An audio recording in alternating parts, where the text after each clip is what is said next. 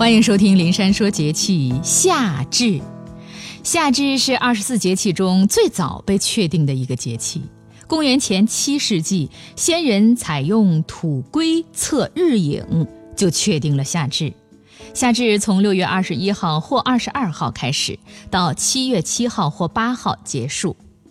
据《客尊献度抄本》当中记载，日北至，日长之至，日影短至，故曰夏至。至者，吉也。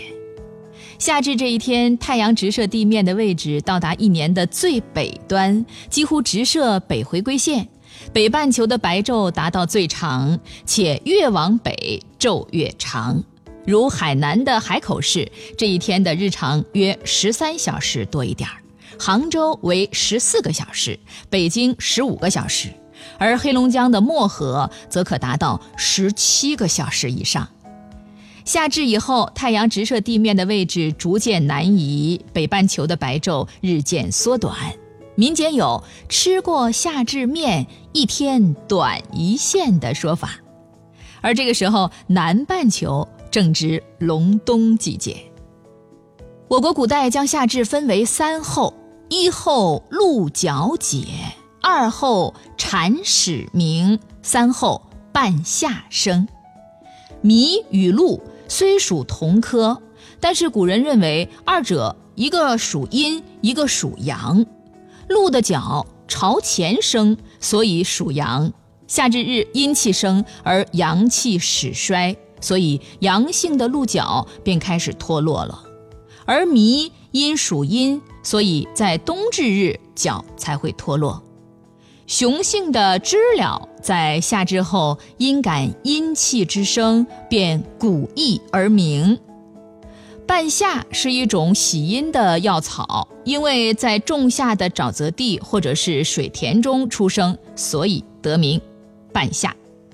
由此可见，在炎热的仲夏，一些喜阴的生物开始出现，而阳性的生物开始衰退了。我国民间把夏至后的十五天分为三十，一般头十三天，中十五天，末十七天。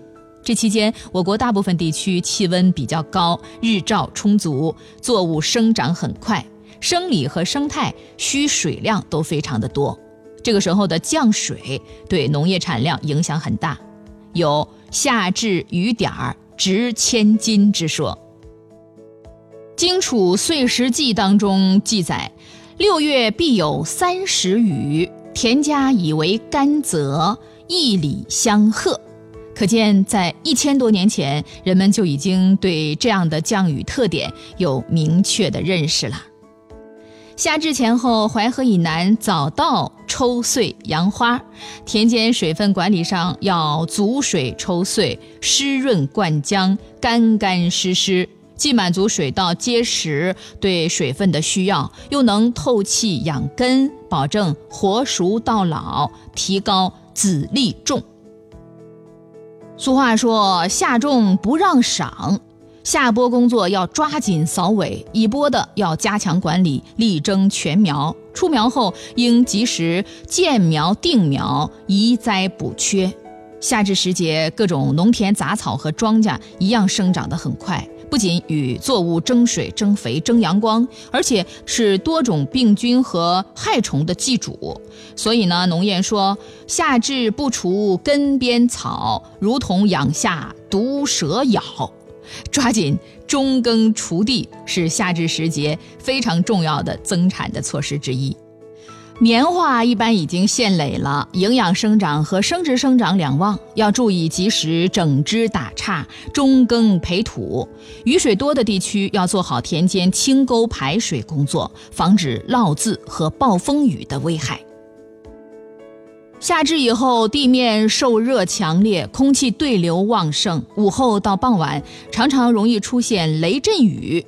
这种热雷雨来得快，去得也快。降雨范围小，唐代诗人刘禹锡曾巧妙地借喻这种天气，写出了“东边日出西边雨，道是无晴却有晴”的著名诗句。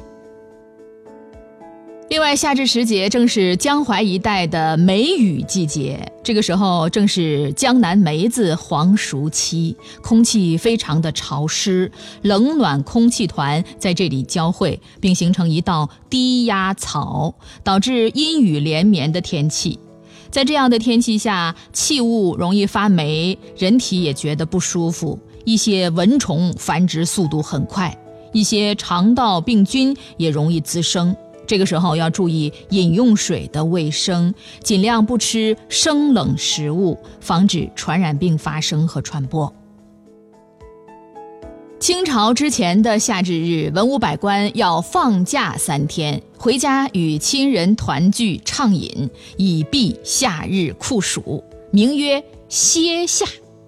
从中医的理论讲，夏至是阳气最旺的时节，养生要顺应夏季阳盛于外的特点，注意保护阳气，要神清气和、快乐欢畅、心胸宽阔、精神饱满。就如万物生长需要阳光那样，对外界事物要有浓厚的兴趣，培养乐观外向的性格，以利于气机的通泄。为顺应自然界阴阳盛衰变化，一般夏季适合晚睡早起，尽量保持每天有七个小时左右的睡眠时间。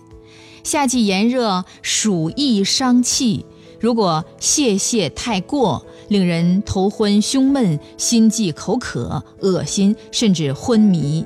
安排室外工作和体育锻炼的时候，应该避开烈日炽热之时，加强防护。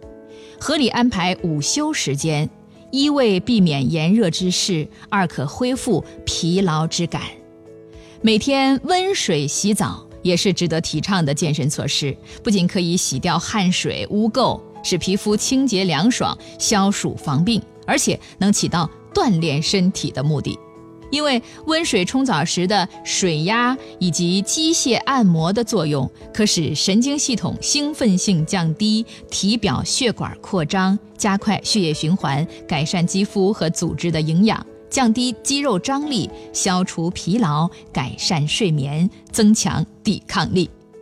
另外，夏季炎热，腠理开泄，容易受风寒湿邪的侵袭。睡觉的时候不应该吹电风扇，有空调的房间呢，室内外的温差不应该过大，更不要夜晚露宿在外。有人图凉快睡在户外，这是很危险的。好，林珊祝您健康。